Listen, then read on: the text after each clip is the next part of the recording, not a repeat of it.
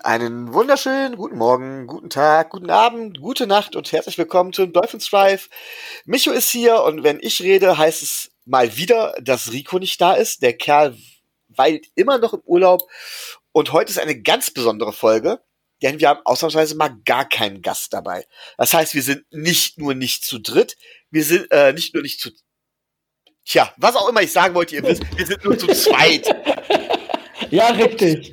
Den zweiten hört man schon. Hallo Tobi. Wunderschönen guten Abend oder guten wann auch immer. Ja. Äh, Tobi, du hast gesagt, es gibt eine News, über die wir reden können. Äh, zumindest so pseudomäßig eine News. Ähm, denn wir stehen ja eigentlich vor unserer Bye Week. Das heißt, wir haben auch keinen wirklichen Preview. Nein, haben wir nicht. Aber es gibt News. Dann, dann erzähl mal. Also, die Miami Dolphins ähm, wollten auf die äh, längerfristige Verletzung von Devon Gottschall reagieren. Das ist so eine Teilnews, dass er sich jetzt an seiner Bizepsfraktur oder äh, an seiner Bizepsverletzung ähm, operieren lassen wird und längerfristig ausfällt. Er möchte gerne in diesem Jahr noch Spiele machen. Ähm, ob er jetzt wirklich out for season ist, kann man zu dem Zeitpunkt noch nicht sagen. Auf jeden Fall wollten die Miami Dolphins darauf reagieren und einen Defensive Tackle vom Practice Squad äh, der Seattle Seahawks holen. Einen, äh, einen Veteran, äh, der schon einiges an, äh, an NFL-Erfahrung mitbringt. Äh, gerade das, äh, aber diese Erfahrung, die er da schon sammeln durfte und die er gesam schon gesammelt hat, bringt ihn dazu, dass er einfach gesagt hat, der Damon Harrison ähm, mit seinen 31 Jahren, sieben Jahre äh, Profi-Erfahrung. Nö, ich habe keine Lust. Ich will nicht für Miami, äh, ich will nicht für Miami spielen. Ich möchte mich in Seattle durchsetzen.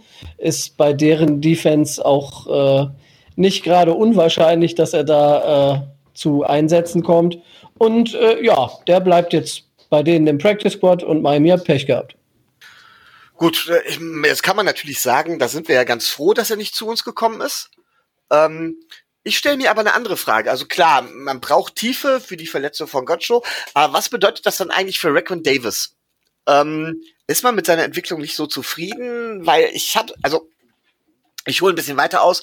Ähm, die Frage war, wenn man so eine Hybrid-Defense spielt, braucht man ja auch nicht unbedingt so viele äh, Defensive Tackles. Ja, nicht zwingend zumindest.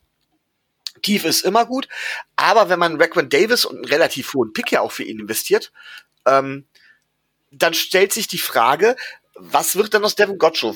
Weil Devin Gottschall geht in die Free Agency, und wird wahrscheinlich durch seine Leistung gar nicht so schlecht bezahlt werden. Er findet wahrscheinlich einen Markt. So, wenn man jetzt sagt, man holt einen neuen jungen Spieler, wo ich ja grundsätzlich für bin, um ihn zu testen, um ihn eventuell aufzubauen, heißt es aber gleichzeitig, dass man mit Raquan Davis, glaube ich, nicht ganz so zufrieden ist, weil das ist ja eigentlich der Spieler, auf den man gesetzt hat, falls Devin Gottschall halt eben weggehen sollte, beziehungsweise wie jetzt verletzt ist, oder?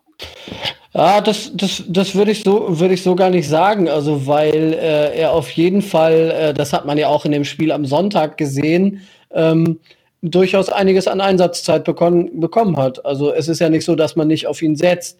Man möchte halt nur mehr Tiefe haben weil man gerade was so die Defensive Tackle Positionen angeht, äh, nicht so super besetzt ist, da vor dem Jets Spiel schon äh, Benito Jones aus dem Practice Squad aktiviert hat, um eben einen Defensive Tackle zu haben, mit dem man noch ins Spiel ka gehen kann, weil ansonsten viele haben wir da nicht auf dieser Position das stimmt schon. Die Frage ist halt, wie viel wir brauchen im Defense-System.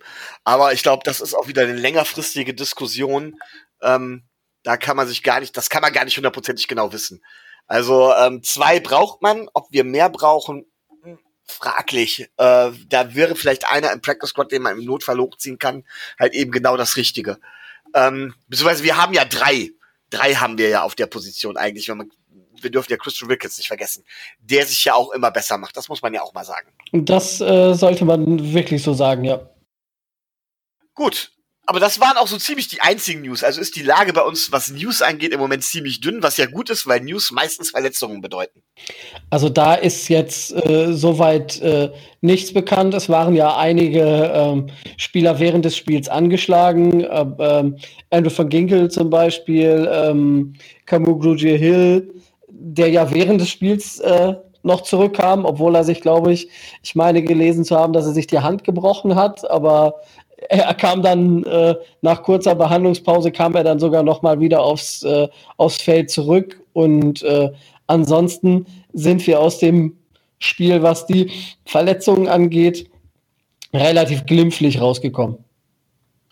Ja, dann wollen wir doch mal in den Rest der NFL gucken. Und da fällt mir eine Sache besonders auf, und da würde ich dich gern zu fragen, und zwar geht's um das Spiel der Packers gegen die Buccaneers.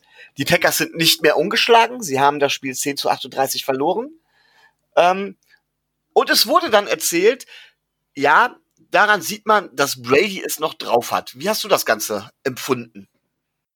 Also ich habe nicht in erster Linie ähm, gesehen, dass Brady es noch drauf hat. Ich habe in erster Linie gesehen, ähm, was die Buccaneers defensiv zu leisten in der Lage sind. Das als erstes vielleicht. Als zweites, dass auch äh, Spieler wie Aaron Rodgers mal äh, einen schlechten Tag haben. Das, das sicherlich. Da war ja, da war ja dann zwischenzeitlich dann immer äh, das Gerede davon, ja, jetzt sieht man ja, warum die einen Quarterback gepickt haben und warum da nach und nach jemand übernehmen soll. Bullshit einfach Bullshit. Ähm, Aaron Rodgers hatte einfach einen ganz, ganz miesen Tag und äh, hat nicht sonderlich viel auf die Kette gebracht. Ähm, Green Bay an sich hat jetzt nicht so äh, also überhaupt nicht so gespielt, dass sie jemals für einen, äh, für einen Sieg in Frage gekommen wären. Ich stelle mir nicht die Frage, wie stark waren die, waren die einen, sondern wie schwach waren eher die anderen. Also äh, das kann man ja auch von der anderen Seite sehen, ne? weil sie haben sehr stark angefangen und danach kam er dann gar nichts mehr. Ne? Ich sehe das so ähnlich. Also ähm, tatsächlich hatte, hatte Aaron Rodgers so einen dieser Tage, wo man einfach sagt, äh, ja, bleibt mal lieber im Bett liegen. Ähm, ja, klar, war auch die Defense der Buccaneers stark. Und was man auch sagen muss, Tom Brady hat wenig Fehler gemacht. Gegen eine Defense, die aber auch nicht auf höchstem Niveau gespielt hat. Und ähm, wenn man davon redet, dass ja, und ich will diese Diskussion gar nicht aufrollen, dass wir hier von einem potenziellen Goat, also dem größten aller Zeiten, potenziell reden würden, zumindest was die Erfolge angeht, muss ich dann trotz allem sagen, ähm, da ist mir einfach nur keinen Fehler machen. Das ist halt ein Game Manager. Und das hat zum Beispiel Jimmy G äh, bei den 49ers jetzt im letzten Spiel halt eben auch nicht gemacht. Keine Fehler. Ähm, das ist einfach zu wenig. Und da sage ich ganz klar, ähm, da ist er deutlich über seinen Zenit hinaus. Er wird mehr vom Team getragen, als dass er das Team trägt. Und ähm, ist das noch eine Diskussion, wo man von einem Top-Quarterback redet? Und da würde ich halt eben sagen, nein. Ja. Äh, andererseits, es gibt auch noch einen anderen sogenannten Top-Quarterback, bei dem es genau dasselbe ist, und zwar bei den Pittsburgh Steelers. Ben Roethlisberger, der jetzt auch zurück ist. Sie haben ja 38-7 gegen die Browns gewonnen, sind weiterhin ungeschlagen, 5 und 0. Und ich habe mir die Frage gestellt, ähm, naja, woran lag's? Und auch da fällt mir wieder die Defense auf und vor allen Dingen da ein Spieler, den wir abgegeben haben mit Minka Fitzpatrick. Ähm, ist er dir auch aufgefallen? Also in dem, in dem Spiel ähm, erstaunlicherweise, ja. Äh, bislang hatte er noch nicht so eine starke äh, Saison, muss man, muss man ehrlich äh, eingestehen, aber äh, er hat natürlich gezeigt, dass er einer dieser, äh, einer dieser Schlüsselspieler sein kann, die, ähm, die wirklich ja dann auch einen Impact für das Spiel haben. Aber auch da muss man natürlich, äh, muss man natürlich eingestehen, dass, äh, dass der Gegner halt auch richtig schlecht und äh, nicht wirklich auf der Höhe war. Also ähm, gucken die Browns an einen neuen Quarterback? Äh, ja, man ist sich da nicht so sicher, ob das nicht vielleicht äh, verletz verletzungstechnische Gründe hatte oder ob das reine Leistung war, dass sie Baker Mayfield dann äh, dann ausgetauscht haben, aber ähm, auch bei den Browns, sie haben es den Steelers nicht wirklich schwer gemacht. Ja, sage ich auch so. Und das letzte, wo ich gerne einen Blick drauf werfen würde, wäre die AFC East. Es gab ja noch zwei Spiele mit AFC East Beteiligung. Und beide Spiele haben die AFC East Franchises verloren. Die Bills gegen die Chiefs mit 26 zu 17. Das kann mit Sicherheit ja mal passieren. Aber jeder, der uns zuhört, weiß ja, ich bin ein Josh Allen Kritiker. Ich habe gesagt, äh, er hat sich verbessert, ja. Aber das ist immer noch, er macht immer noch viel zu viele Fehler. Und das ist das eben. Er macht sehr viele Fehler, hat sehr viele Fehler gemacht, die nicht bestraft wurden, gepaart mit halt eben diesen Big Plays. Und jetzt war es halt eben so, diese Big Plays haben gefehlt. Er hat auch Fehler gemacht, aber die wurden auch nicht wirklich gravierend bestraft, aber diese Big Plays haben gefehlt und plötzlich sind die Bills offensiv chancenlos. Selbst gegen Chiefs, die nicht auf der Höhe sind und tatsächlich das Laufspiel etabliert haben, also wirklich extrem viel gelaufen sind und nicht Pat Mahomes das Spiel in die Hand gelegt haben. Ja, also das ist, das war für mich das Überraschende an diesem Spiel. Nicht die Tatsache, dass, äh, dass Josh Allen, der ja anfangs auch diese, äh, diese Big Plays probiert hat, die dann äh, aus diversen Gründen, gerade auch weil der Thorn, Thornhill, glaube ich, heißt der Cornerback von Kansas City, einen Sahnetag erwischt hat. Also der hat. Meinst du da gegen, meinst du da diesen Deep Ball gegen, äh, gegen den Brown? Äh, einen gegen Brown und einen gegen Dix. Da hat er ja zweimal richtig, also zwar, zwar am Rande der Legalität, aber äh, richtig stark verteidigt. Und äh, das muss man, muss man auch dazu sagen. Also der hatte schon einen richtig guten Tag. Aber bei Kansas City hat mich gewundert, ähm, dass äh, Patrick Mahomes musste ja gar kein Risiko gehen, der musste ja gar nicht werfen. Also ähm, was äh, Clyde Edwards Hilaire da, da im Spiel abgerissen hat, ähm, wissentlich, dass ja nächste Woche wahrscheinlich Le'Veon Bell äh, ihm einen Teil der Snaps streitig machen wird, das war schon ähm, teilweise überragend und ähm, ich sehe, die Bills haben ein Problem, äh, das Laufspiel zu verteidigen. Das haben sie über das gesamte Spiel, über vier Quarter nie in den Griff bekommen. Was ich hier gerne mal sagen möchte, bevor, äh, bevor ich was sagen möchte, möchte ich dich fragen, war das gerade eine Pass Interference gegen dein Mikro oder? Ja, ja, ich bin äh, aus Versehen mit dem Fuß dagegen gekommen. Ja, Flagge dafür. Ähm, nee, was ich da sagen möchte, ist tatsächlich, was Livian Bell angeht. Und da werde ich mir jetzt gerade von vielen Livian Bell-Fans ordentlich einen äh, für einfangen, das weiß ich. Aber ähm, ich habe was sehr Interessantes über Livian Bell gelesen. Und zwar, man muss Folgendes bedenken. Livian Bell hat, mh, wenn man die Top Running Backs in der Zeit vergleicht, mehr als doppelt so viel Touches. So, und dadurch kommen eigentlich seine absoluten Jahrzahlen letztendlich zustande. Er ist natürlich im Receiving Game ist er relativ gut zu gebrauchen. Er konnte also gut als Receiver eingesetzt werden. Das war das eine. Aber was das Running Game angeht, ist er halt extrem abhängig gewesen von der O-Line, die er in, in Pittsburgh wirklich ganz hervorragend vorgefunden hatte durch seinen abwartenden Laufstil. Und ansonsten ist er da tatsächlich, tatsächlich, wenn man die Touches sich ansieht, wow, also da kommen seine Zahlen, seine Stats und so weiter vor allen Dingen durch den Workload zustande.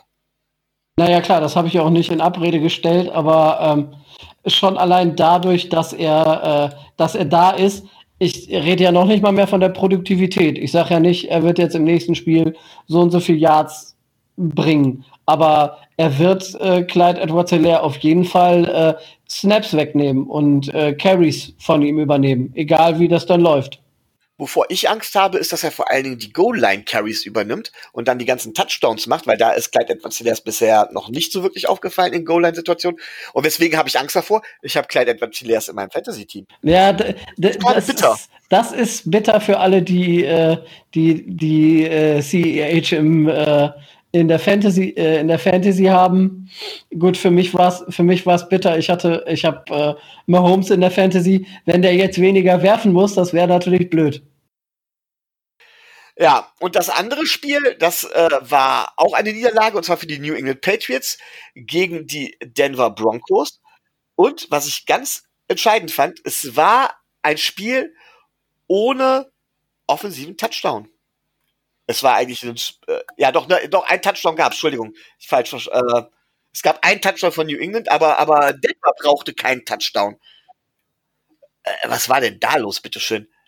Oh, puh. Also dieses, dieses 18 zu 12 hört sich vielleicht auch knapp an, aber ähm, äh, dass New England die Chance hatte, bis zum, bis zum quasi letzten Spiel dieses Spiel noch zu drehen, hatte nichts mit der wirklichen äh, Stärke oder mit dem, mit dem zu tun, was New England zu leisten imstande war, sondern eher damit zu tun, äh, dass ich die Play Calls der Broncos gerade im vierten Quarter nur überhaupt nicht verstanden habe. Also wenn ich, wenn ich gegen die Patriots mit sechs Punkten führe, habe noch zweieinhalb Minuten auf der Uhr, ähm, dann probiere ich doch kein langes Ding in eine Double Coverage rein, sondern äh, lass laufen und äh, nehme ein bisschen Zeit von der Uhr. Also das habe ich überhaupt nicht kapiert.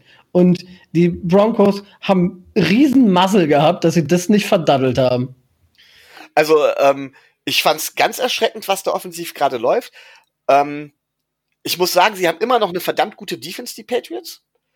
Ähm, Cam Newton, pff, ja, ist ein Quarterback, der in der Offense funktionieren kann aber sie haben halt null Receiver. Und da ist die Frage, sie haben jetzt eigentlich nur zwei, zwei Möglichkeiten. Oder nein, sie haben drei Möglichkeiten. Sie machen weiter bis, wie bisher, dann sind sie für mich ein Team, das irgendwie Richtung acht, neun Siege gehen wird. Das wird wahrscheinlich nicht für eine Wildcard reichen. Die andere Möglichkeit ist, dass sie sich jetzt noch vor der Threadline Receiver dazu holen. Dann können die plötzlich Contender sein. Tatsächlich. Oder aber, das andere ist, sie schreiben, versuchen die Saison komplett abzuschreiben und gehen in komplett umgekehrten Weg und geben noch ab, was sie wirklich nicht brauchen.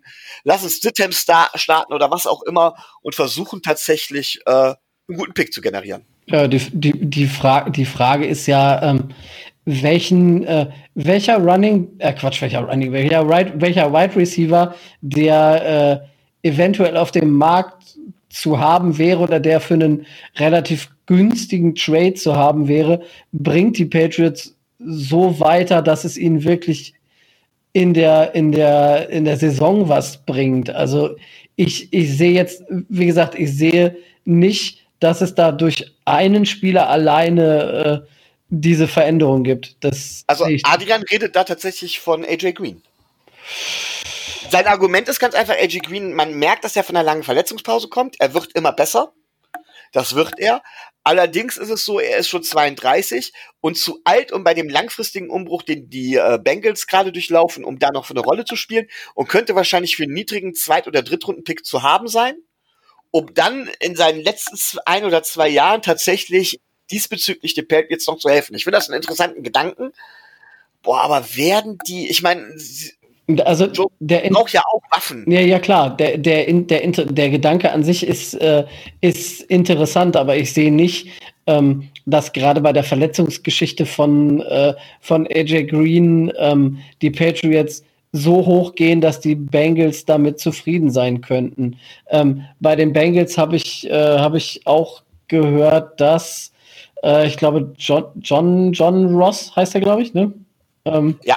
Ja, der ganz schnelle. Ja, ja, genau, richtig. Dass der wohl auch äh, mal angefragt hat äh, im, im Office, ob da ein Trade möglich wäre. Und ich sehe nicht, dass sie dann gleich zwei Receiver abgeben. Also ähm, kann ich mir ehrlich gesagt bei, auch bei der, bei der Leistung, die AJ Green für Cincinnati und in Cincinnati in den letzten Jahren gebracht hat, irgendwie nicht wirklich vorstellen, dass der äh, getradet würde korrigiere mich, wenn ich falsch liege, aber in absehbarer Zukunft werden wir doch hier tatsächlich einen weiblichen Gast begrüßen dürfen, oder? Äh, in, absehbarer, äh, in absehbarer Zukunft ist das richtig. Wir haben es zeitlich noch nicht ter genau ja. terminiert, aber wir haben die Zusage. Genau. Dann erinnere mich doch bitte dann daran, dass ich diesem weiblichen Gast eine Frage stelle. Und zwar, wer zur Hölle ist Tim Patrick? Der Receiver oder Tight End, keine Ahnung, der äh, Broncos, der vier Reception für 101 Yards gemacht hat. Ich habe den Namen vorher noch nie gehört. ja, das, äh, das kann schon mal, das kann schon mal passieren, wenn, äh, wenn man bei den anderen Franchises nicht so drin ist. Also es gibt einige, äh, einige Spieler, die, die ich vorher auch äh, nicht wirklich äh, auf dem Zettel hatte oder die dann mal so aufploppen. Äh, aber naja, weißt du, wen du fragen könntest, wer das ist? Ja, ja, unseren weiblichen Gast. Ja, ja, ne, nein. Äh, du könntest Isaac Asiata fragen. Die waren zusammen beim College. Ach so, okay. Ja, vielleicht schreibe ich ihn mal auf Twitter an. Das kannst, das kannst du machen. Ich glaube, er wird dir einiges fragen. Also ich könnte jetzt auch nur in die, in die Statistiken gucken und äh, naja, es ist äh, ein mittelguter, äh, ein mittelguter Wide Receiver, der 2018 knapp 300 Yards gemacht hat, 2019 knapp, ähm, knapp 200, 200 Yards und jetzt, jetzt so langsam so weit ist, dass er durchstartet, aber so richtig, aber naja, gut. Liegt wahrscheinlich auch daran, dass äh, bei den Broncos nicht mehr äh, wirklich äh, viele andere äh, Waffen zur Verfügung stehen. Ja, und dann gab es ja das dritte Spiel mit AFC East Beteiligung. Da waren auch wieder dran beteiligt. Wir haben gegen unseren Erzfeind zumindest auf dem Platz. Mit der Gang Green Germany haben wir ja mittlerweile durchaus äh, freundschaftliche Verbindungen, aber gegen unseren Erzfeind gespielt. Und wir haben gewonnen. Ne? Ja, wir haben 24 zu 0. Yo, Shutout. Super. Gegen das einzige Team, das bis das Stand jetzt noch keinen Sieg hat, das erste Team, das es geschafft hat, in einem Spiel null Punkte zu bekommen. Tobi, dann erzähl mal, wie hast du das Spiel erlebt? Was meinst du zu dem Spiel? Oh.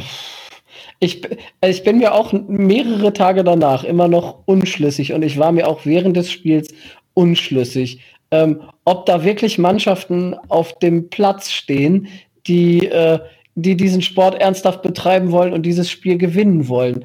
Ähm, über dieses gesamte, über die gesamte Spielzeit hindurch hatte ich den Eindruck, dass die Herren in Grün zumindest, die alle Spieler, Offense, Defense und Special Teams, alle Coaches und alles, alle Fans und alle drumrum wirklich das ganze Spiel lang schreien, jetzt schmeiß endlich diesen beschissenen Trainer raus. Was, was da teilweise an Realsatire und an Slapstick auf der, auf der Seite der Jets abgelaufen ist, nur um bloß nicht punkten zu müssen. Das kann, also ich habe hier, ich habe hier gesessen und mir haben die Jungs von der Gang Green Germany echt leid getan. Ich habe zwischen, zwischendurch die, äh, den Basti und äh, Heiko und ähm, Marvin, der ja letzte Woche bei uns zu Gast war, immer mal gefragt und äh, in der Hoffnung, sie, sie seien betrunken und müssten sich das Spiel nicht nüchtern angucken. Also aus Jets Sicht war das Spiel eine einzige Anklage gegen den aktuellen Head Coach.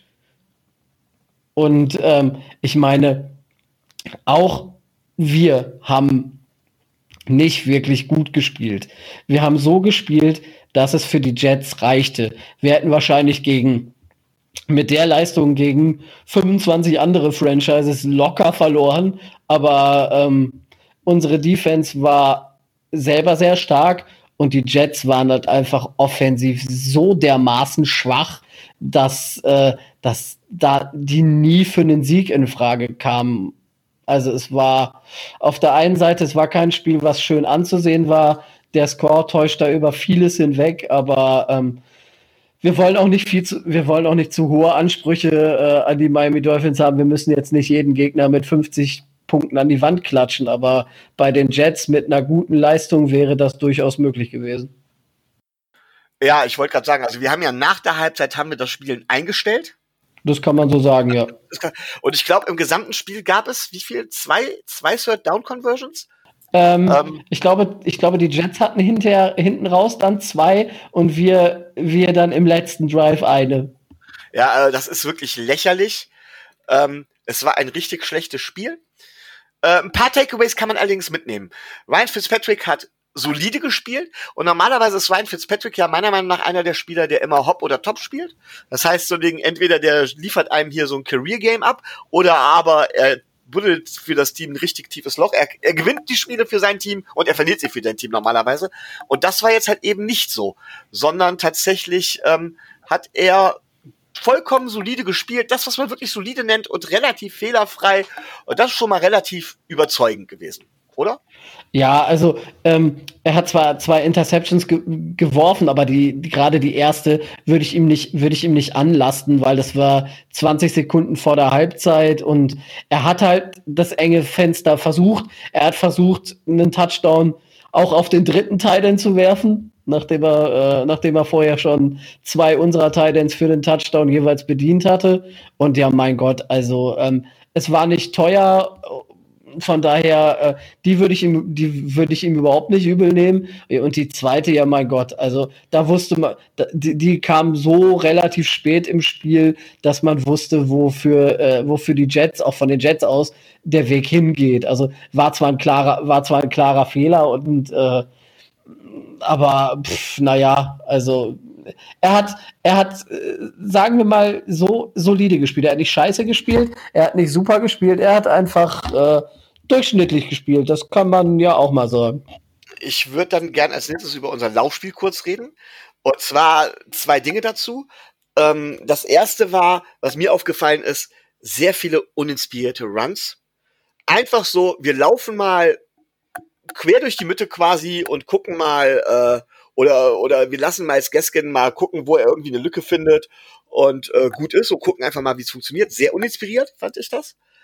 Ähm, dann fiel mir auf, wir haben Miles Gaskin hat zwar 18 Carries, 91 Yards, aber davon größtenteils über diesen einen langen Run geholt. Er, also er hat fünf Yards im Schnitt fast pro Carry. Aber wie gesagt, oder er hat fünf Yards pro Carry, aber einen einzigen langen Run, wo er halt viel dadurch rausgeholt hat. Der Rest war halt Kleinscheiß, der null gebracht hat. Matt Breeder Sechs Carries für 15 Yards ist jetzt auch nicht gerade berühmt. Und Ryan Fitzpatrick hat ein Carry für vier Yards. Verdammt nochmal, was ist mit Jordan Howard? Was ist mit Patrick Laird? Ähm, was ist auch mit, äh, mit, ähm, wie heißt er? Äh, Bowden, ähm, Ja, Lynn Bowden Jr.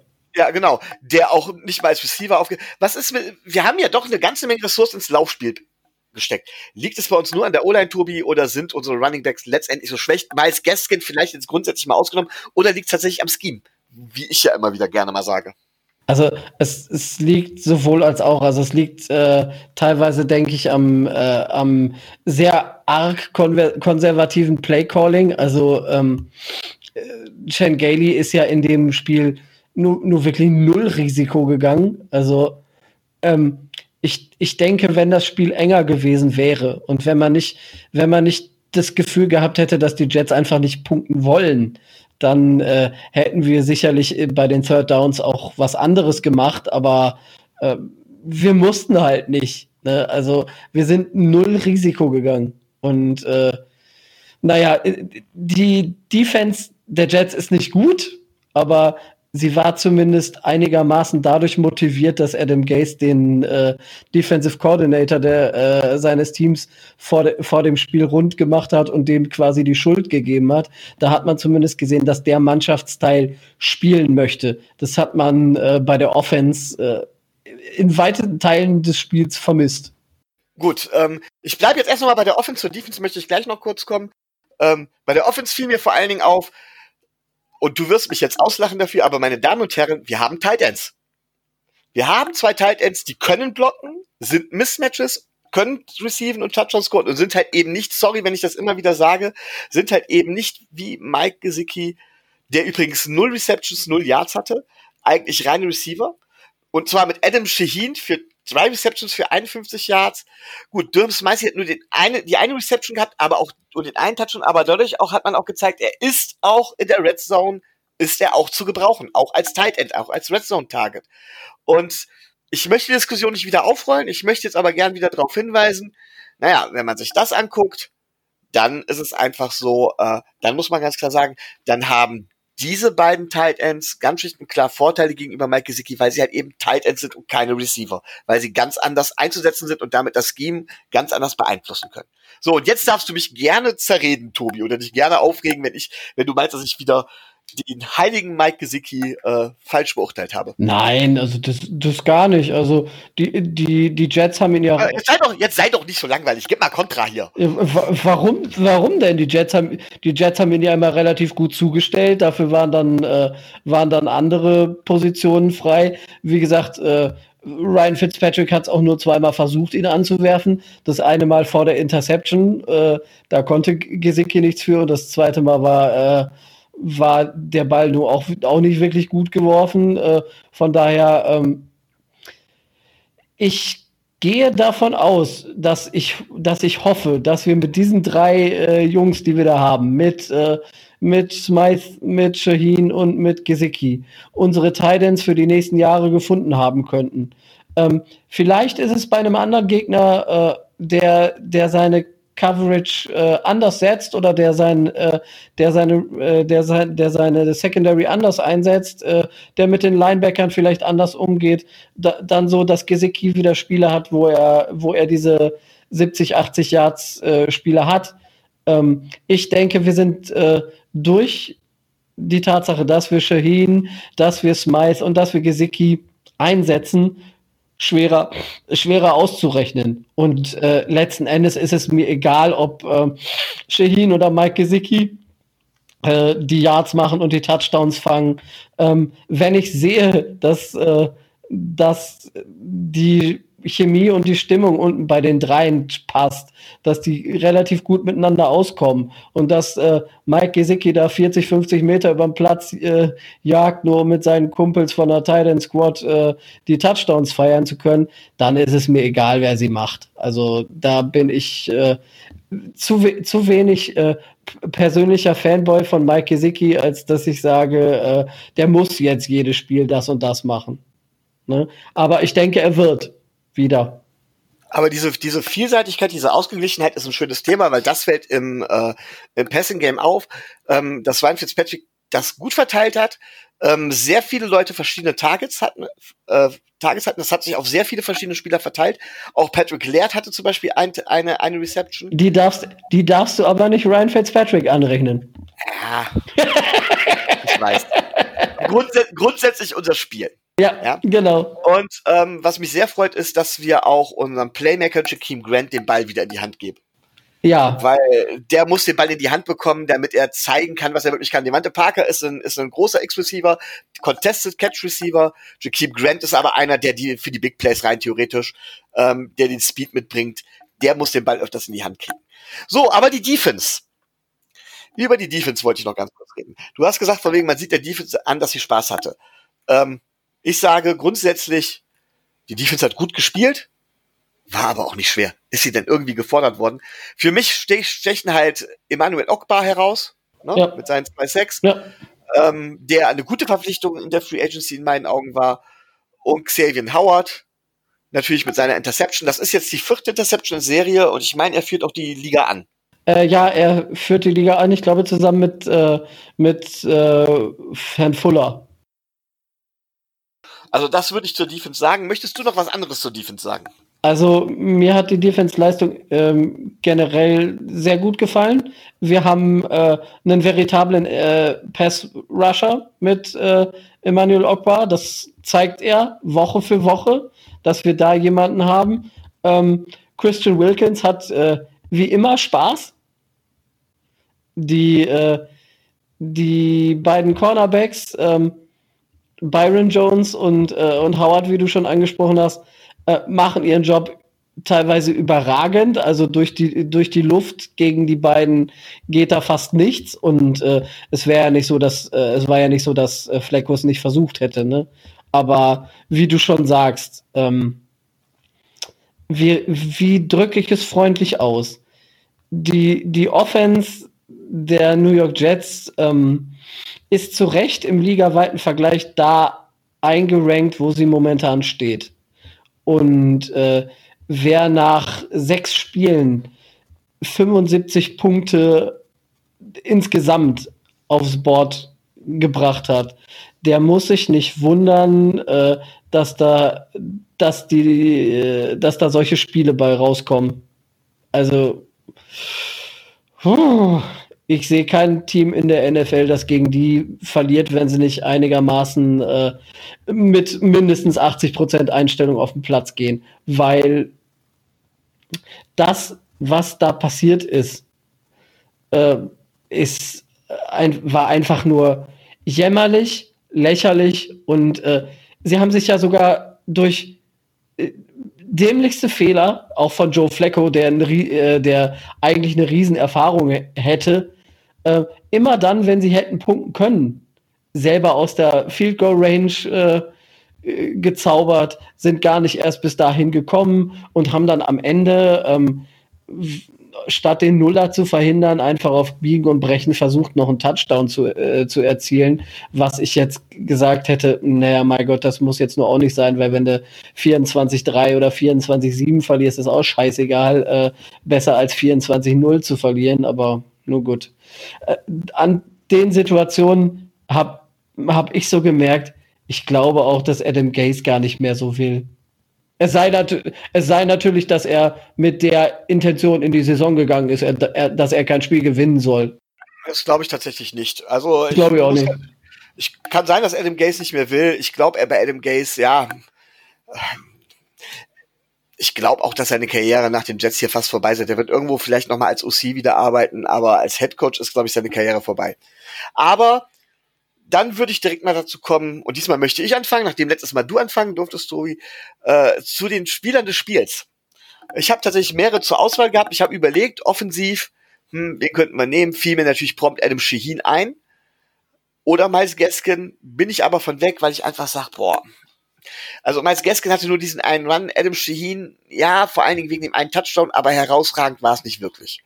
Dann guckt man natürlich in die Defensive und sagt sich, okay, Xavier Howard, ein Interception. Schön, ja, aber es ist gegen Turnover Sam und es war gegen die Offense der Jets. Dann sagt man Emmanuel Ogbar, ja, 2-6, super Passwasher gegen diese relativ bescheidene O-Line der Jets, ohne Michael Beckton, der ja nun der absolute Star da ist. Ja, keiner so herausstellen. Was steht denn dann? Gucken wir doch mal. Ach ja, Jason Sanders immer noch ohne Fehlschuss, hat auch ein Field Goal gemacht, hat seine drei Extrapunkte verwandelt. Aber ein Field Goal aus 24 Yards und drei Extrapunkte, ist das ein Spieler des Spiels? Muss ich dann auch sagen, nein. Und dann bleibt für mich letztendlich nur ein Spieler übrig. Ein Spieler, den ich immer öfter nenne, der bei mir immer irgendwo in der Verlosung ist, mittlerweile. Der allerdings viel zu wenig Liebe bekommt, dessen Position viel zu wenig Liebe bekommt. das ist Matt Hawk, unser Panther. Sieben Punts, fünf davon inside der 20, Average 40,3 Yards im Schnitt pro Punt. Hut ab. Bei dem Spiel konnte es niemand anders werden als der Panther, meiner Meinung nach. Aber Tobi, du hast vielleicht eine andere Meinung. Naja, er hatte ja auch genug, er hatte ja auch genug zu tun, ne? Also da, äh, das, äh, das nun mal so. Also er hat zwar ähm, nicht so viel, nicht so viel zu tun gehabt wie äh, Braden Mann auf der anderen Seite, aber äh, naja, er hat wir haben ein gutes Special Teams, wir haben einen sehr guten Kicker, wir haben einen sehr guten Panther und äh, ich denke, das, das, das sieht man auch. Spieler des Spiels, ganz ehrlich, ist, äh, ist mir auch schwer gefallen und war für mich auch ähm, ganz schwierig, da dann da was zu da was zu kreieren.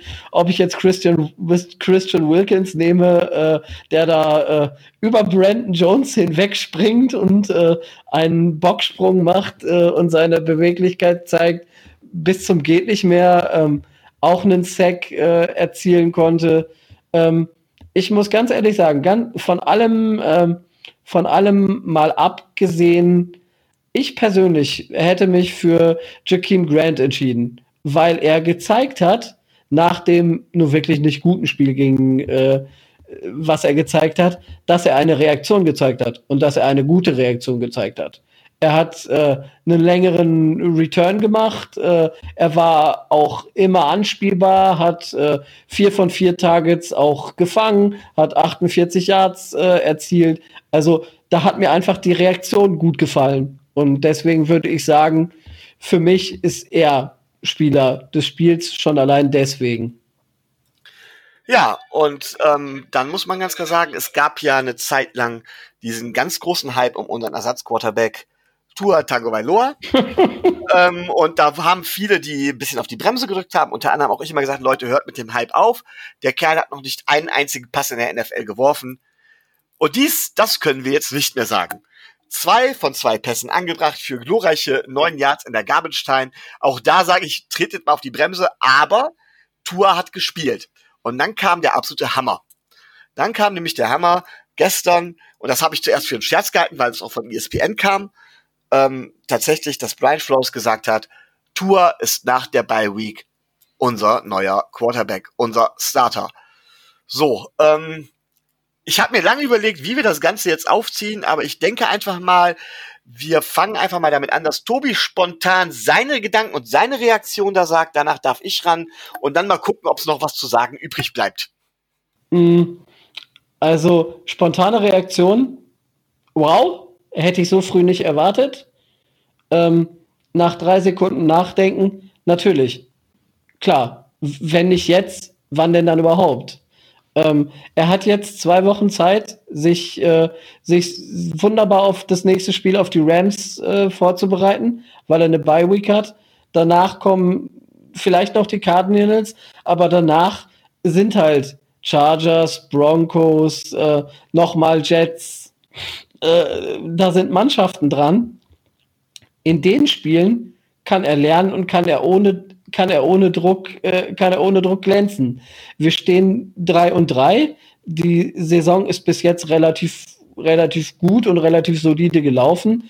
Er, er, kann nicht viel kaputt machen. Er hat keinen Druck, dass wir jetzt vielleicht mit 1,5 oder keine Ahnung irgendwas gestartet sind und da, sich da schon äh, sich da der Druck aufbaut, sondern er kann frei von der Leber weg einfach zeigen, äh, was er drauf hat und ähm, was äh, was für mich merkwürdig war, was aber auch für viele andere merkwürdig war, war die Tatsache, dass wir jetzt einen Linkshänder haben. Ich weiß nicht, ein, den einen Pass auf Patrick Laird, den du eben schon seicht angesprochen hast, ähm, Tua, Tua rollt, äh, rollt nach links aus der Pocket raus. Für, für mich äh, ein völlig ungewohntes Gefühl. Und äh, dann wirft er auch noch mit links. Also ähm, da werde da werd ich mich erst noch dran gewöhnen müssen. Aber ähm, gerade auch das zweite Ding äh, genau auf den äh, im äh, für die Completion des einzigen Third Downs in dem gesamten Spiel. Ähm, also er hat schon gezeigt, dass er in der Lage ist, ähm, gute Pässe zu werfen. Ich hatte persönlich gedacht, gut, der kommt jetzt auf den Platz und äh, darf dann mal ein langes Ding versuchen und äh, das Ding dann über 40, 50 Yards jagen. Aber das haben sie dann doch nicht gemacht. Ähm, trotzdem ein bisschen, bisschen die Euphorie runter. Er kann jetzt lernen. Ähm, er hat als nächstes ähm, Aaron Donald vor, äh, vor der Brust. Das wird äh, anspruchsvoll werden, aber er muss es lernen und er kann es lernen und darf es lernen. Wenn nicht jetzt, wann dann? Ne? Also er soll im nächsten Jahr soll er, Star äh, soll er unser Starter von Beginn an der Saison sein und dann muss er lernen, weil wir können nicht davon ausgehen, dass er von Anfang an durchstartet. Also gib ihm die Zeit, gib ihm die Ruhe und alles ist gut. Ja, also ähm, puh, ich habe es komplett, teilweise komplett anders gesehen als du, Tobi. Also meine erste Reaktion war, warum? Meine erste Reaktion war wirklich, warum? Weil ich gedacht habe, Brian Fitzpatrick spielt eine super Saison. Warum nimmst du ihn jetzt raus? Ähm, ich kann verstehen und es ist klar, dass Tour auf Dauer wird übernehmen müssen. Aber das machst du doch nicht zu einem Zeitpunkt, wo dein Starting Quarterback eigentlich sogar sehr, sehr gute Leistungen, also im Prinzip Leistungen, Top Ten würdige Leistungen abliefert. Das war, das war meine erste Reaktion. Dann habe ich mir natürlich auch die Pässe und so nochmal genau angeguckt und ja, Tour kann werfen. Punkt. Äh, das kann auch ein Sam Darnold, das konnte auch ein Johnny Football, ein Johnny Manziel. Werfen konnten die. Ja, Punkt. Die konnten auch genau werfen. Ja, äh, das Talent haben die da alle, sonst würden die da alle nicht gepickt werden. Auch deswegen würde ich das nicht ganz so äh, rüberziehen. Dann habe ich mir halt die nächsten Gegner angeguckt und habe gedacht, ach du Scheiße, gegen die Rams, gegen die Chargers, gegen die Broncos, allesamt keine leichten Defenses. Ja, deswegen finde ich schwierig, ihn gerade da jetzt äh, quasi diesen Defenses zum Fraß vorzuwerfen. Aber gut, auch da muss sich ein Spieler vielleicht durchbeißen, muss auch lernen können und hat mal überlegt, naja, wie ist es denn mit den Spielern, die gelernt haben? Patrick Mahomes hat fast eine ganze Saison gesessen. Der hat ein Spiel gemacht, letztendlich. Was aus ihm geworden ist, wissen wir. Ein Spieler muss nicht zwingend sage ich, spielen, um zu lernen. Natürlich ist es zum Teil besser für ihn. Das hängt immer vom Spielertyp ab. Das kann ich, glaube ich, auch nicht so gut behaupten äh, oder erkennen, wie die Coaches, die vor Ort sind. Da muss man den Coaches da schon ein bisschen vertrauen. Ähm, aber wenn man halt die ganzen Leute gehört hat, die Tour tagtäglich auch im Training beobachtet haben, die, ähm, wo es immer wieder hieß, Tour ist noch nicht so weit, Tour hat noch Probleme mit dem Speed, frage ich mich von wegen, was hat sich denn innerhalb dieser kurzen Zeit geändert, außer dem Druck, dass immer mehr Leute endlich Tour sehen wollten. Wenn man so manche Fans gehört hat, da hatte man das Gefühl, äh, wir haben im letzten Draft Gott gedraftet und nicht, und nicht einen Quarterback. Ein Quarterback, der sich immer noch erstmal beweisen muss. Ähm, ja, und dann habe ich mir wieder die anderen Quarterbacks angeguckt, bei denen es ganz gut läuft, namentlich vor allen Dingen Patrick Mahomes und habe geguckt, warum läuft es denn so gut? Warum konnten die denn auch relativ problemlos starten? Naja, sie hatten die dementsprechenden Waffen, ja. Ähm, sie haben wirklich gute, gute Spieler als Mitspieler als Waffen gehabt, waren quasi noch das fehlende Puzzlestück, was dann quasi in ein funktionierendes Team reingesetzt wurde. Und vor allen Dingen, sie haben Coaches gehabt, die mit ihrem Scheme dem Quarterback absolut helfen. Und das kann man bei Changeli und bei uns nicht behaupten. Also ich muss ganz ehrlich sagen, dass ich Gailey als Offense Coordinator bei uns eine absolute Fehlbesetzung finde, zumindest stand jetzt. Ich hätte gerne wieder äh, ähm, Chad O'Shea zurück, weil da war ich ja war ich ja wirklich begeistert. Ich finde, dass wir uns da verschlechtert haben. Ähm, aber vor allen Dingen, was die Quarterback-Freundlichkeit angeht. Ich meine, da war Chad O'Shea bestimmt auch nicht großartig drin. Das hat er ja auch mit Josh Rosen nicht hinbekommen. Ähm, aber da muss sich einiges ändern, damit Tua sich überhaupt entwickeln kann. Ansonsten endet Tua nachher wie ein Sam Darnold, der ja auch das Talent hat, aber das will halt keiner. Oh, und deswegen finde ich das, aus all diesen Gründen finde ich es schwierig. Nochmal, mir ist klar, dass Tua starten, irgendwann starten muss oder irgendwann muss man ihn ausgiebig auch testen. Aber hätte es nicht auch ein Spiel getan, wenn man ihn die ganze Saison über trainieren lässt und so weiter? War das nicht zu viel Druck von außen? Ähm, klar, bei mir kommt auch die natürliche Skepsis, die ich bei Tour habe, noch irgendwie hinzu. Und einfach, ähm, dass ich sage, Leistung geht eigentlich vor allem. Und deswegen gab es keinen Grund. Also ich finde, der Druck ist jetzt für Tour größer mit den Defenses und weil er halt einen anderen Quarterback hatte, der schon relativ amtlich abgeliefert hat diese Saison. So, Tobi, jetzt darfst du noch mal. Du hast ja gesagt, es gab gerade von Ryan Fitzpatrick so eine Pressekonferenz, von der ich nichts mitbekommen habe. Ja, es, es war die tägliche Zoom, äh, Zoom-Pressekonferenz. Ähm, nach dieser ganzen Nummer haben sowohl Tua als auch äh, Ryan Fitzpatrick, also erst Fitzi, dann Tua, ähm, in der Pressekonferenz gesprochen. Ähm, ich äh, war ein bisschen traurig, muss ich ehrlich sagen weil ähm, Ryan Fitzpatrick da durchaus auch, äh, auch Sachen gesagt hat und auch so von der Körpersprache her ähm, durch, hat durchblicken lassen. Klar, er wusste, dass irgendwann, ähm, dass irgendwann der Wechsel kommen muss. Klar, ihm war klar, dass er nur ähm, der, der Platzhalter ist. Aber wie du schon sagst, er hat halt gut gespielt und äh, er hatte ähm, er hatte sich ausgerechnet, da vielleicht noch ein paar Wochen länger damit äh, zu warten. Ähm, er hat versucht, es möglichst professionell, äh, professionell runterzuspielen, aber du hast ihm schon angemerkt, dass er da ähm, sich bewusst ist, dass es eben kein Wechsel ist, so von Woche zu Woche, sondern äh, dass es da durchaus, äh, also ich, ich will jetzt nicht Generationenwechsel sagen, aber ähm, Tua wird erstmal bleiben. Also das dürfte jetzt klar sein. Und für Fitzmagic dürfte es quasi das Karriereende bedeuten.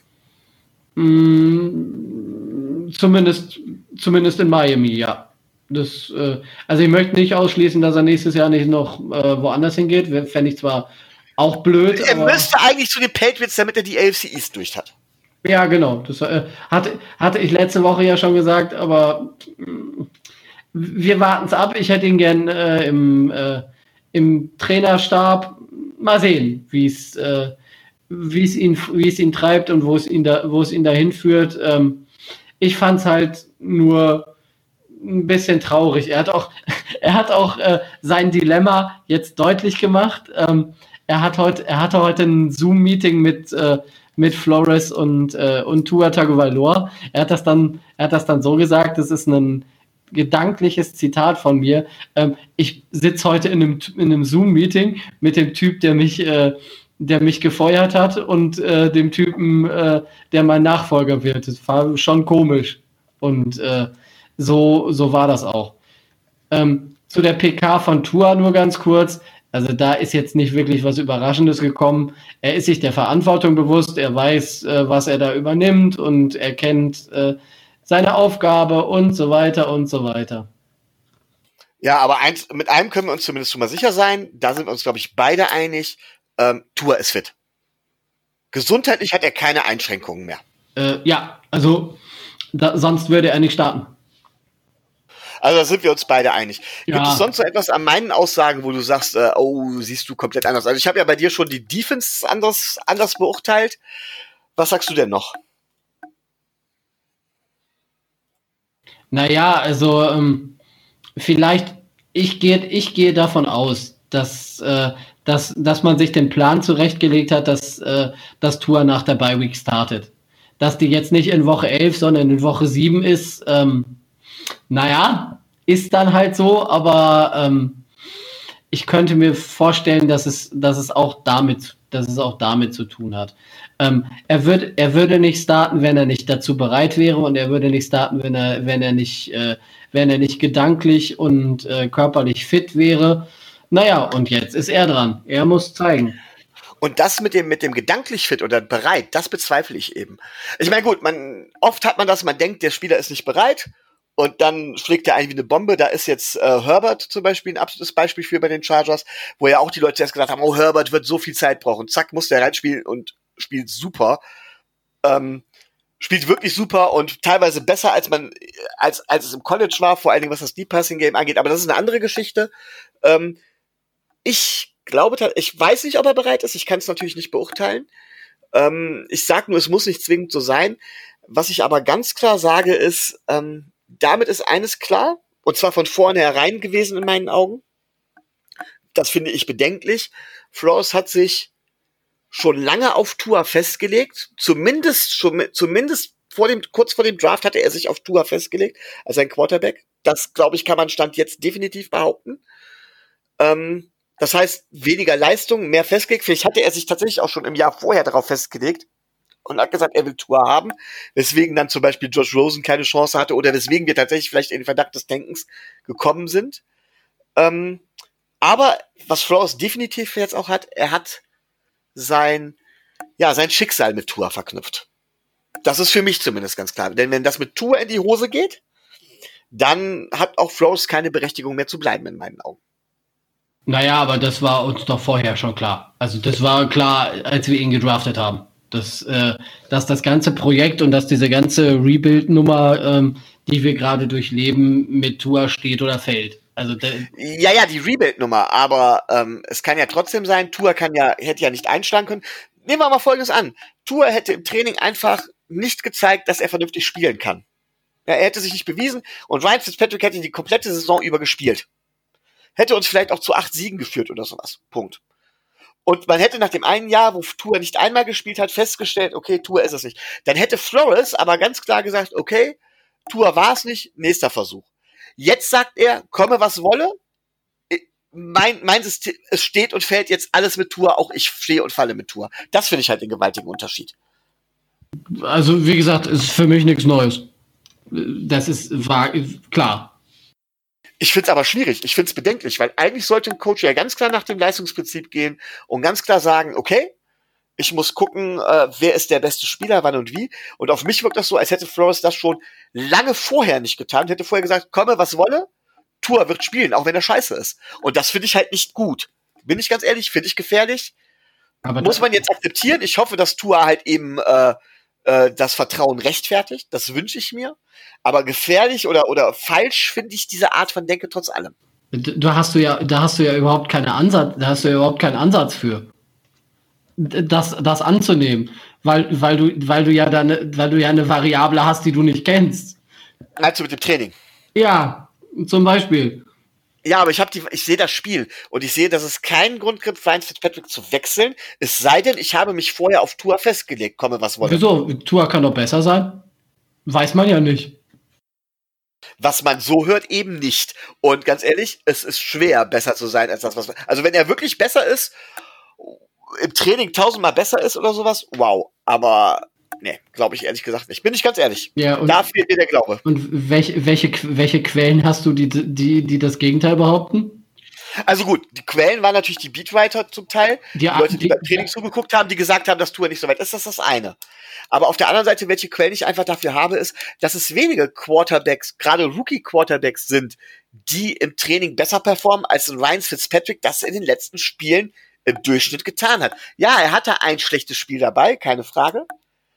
Ja, aber grundsätzlich hat er diese Saison super performt. Es gibt keinen Grund, ihn rauszunehmen, leistungsmäßig. Und das ist für mich einfach der Grund, wo, der Punkt, wo ich sage, dann hat man sich vorher leistungsunabhängig auf Tour festgelegt. Das, das ist zumindest für mich das Indiz. Naja, du kannst aber nicht auf der einen Seite Justin Herbert äh, dafür abfeiern, dass er als, äh, dass er als Quarterback, als Rookie Quarterback startet und gute Leistungen bringt und auf der anderen Seite ihn dann ausklammern. Ne? Also nein, nein, nein, ich, klar, ich klammer ihn ja nicht aus. Ich sag auch alles, alles prima. Ich sag auch, dass das auch gut gehen kann. Bei Herbert war es zum Beispiel so, Herbert ist ja nicht reingekommen, weil äh, ähm, aus Leistungsgründen oder, oder, oder, oder einfach so reingekommen, um ihn zu testen, sondern es war ja so, dass Tyrod Taylor verletzt war. Deswegen musste er rein. Es war nicht geplant, dass er startet. Naja, aber er spielt ja auch besser als Tyrod Taylor, ne? Im Endeffekt ja, was aber auch nicht schwer war. Also Tyrod Taylor hat ja auch bei weitem nicht auf dem Niveau eines, eines, eines Fitzpatrick gespielt. Ich sage aber auch, dass ein Herbert jetzt nicht auf dem Niveau eines Fitzpatrick im Moment gespielt hat. Naja, immerhin gewinnt er die Spiele nicht, ne? Das ist, äh, kommt da noch dazu. Ganz entscheidend, ja. Aber da wird natürlich die Zeit zeigen, was Sache ist. Ne? Aber da haben wir wenigstens so einen kleinen Diskurs. Naja, pff, klar, aber du, du musst ihn aus, du musst Tour ausprobieren. Und äh, ne? Ich hätte ihn eher später ausprobiert, aber das ist halt eine persönliche Sache oder zu einem anderen Zeitpunkt, das ist eine persönliche Sache. Da haben wir jetzt, glaube ich, unsere Argumente ausgetauscht, oder? Dass wir ihn ausprobieren müssen, naja, ist klar. Du hast, äh, du hast jetzt äh, zehn Spiele Zeit, ihn, äh, ihn zu testen. Ne? Ja, ja. Ne? Du hast nicht nur die. Ob das, ob das optimal ist, ist halt eben die Frage. Ja, aber du kannst, aber du kannst dich nicht auf der einen Seite beschweren, dass man Josh Rosen nur zwei oder drei Spiele gibt. Und jetzt gibst du Tua mindestens zehn und äh, das soll dann, das soll dann auch nicht recht sein. Ähm, ich gebe Tour nicht nur die nächsten zehn, nicht nur zehn, ich gebe Tour noch die nächsten zwei Jahre danach. Naja, gut, aber gehen wir da, gehen wir mal davon aus, dass er Scheiße spielt und die nächsten zehn Spiele Scheiße spielt, dann äh, hätten wir zumindest unsere Antwort. Und auch da sage ich, gebe ich Tour noch die nächsten beiden Jahre danach. Ich bin da, ich, ich weiß, es gibt ja, Rico hat das ja mal gesagt und auch Adrian Frank hat das, als er hier zu Gast war, gesagt, äh, man sollte dann immer gucken, dass man jedes Jahr einen neuen Quarterback draftet. Ich bin der Meinung, dass das zum Beispiel was, was, äh, was das Washington Football Team mit Haskins gemacht hat, was die Cardinals mit Rosen gemacht haben, dass das grundverkehrt ist und dass man im Prinzip einem Quarterback mindestens zwei oder drei Jahre Zeit geben muss, es sei denn, er spielt so schlecht wie Nathan Pickerman. Ähm, ne? Aber ähm, dass man ihm eigentlich, dass man dem Quarterback so lange auch Zeit geben muss, um sich zu entwickeln.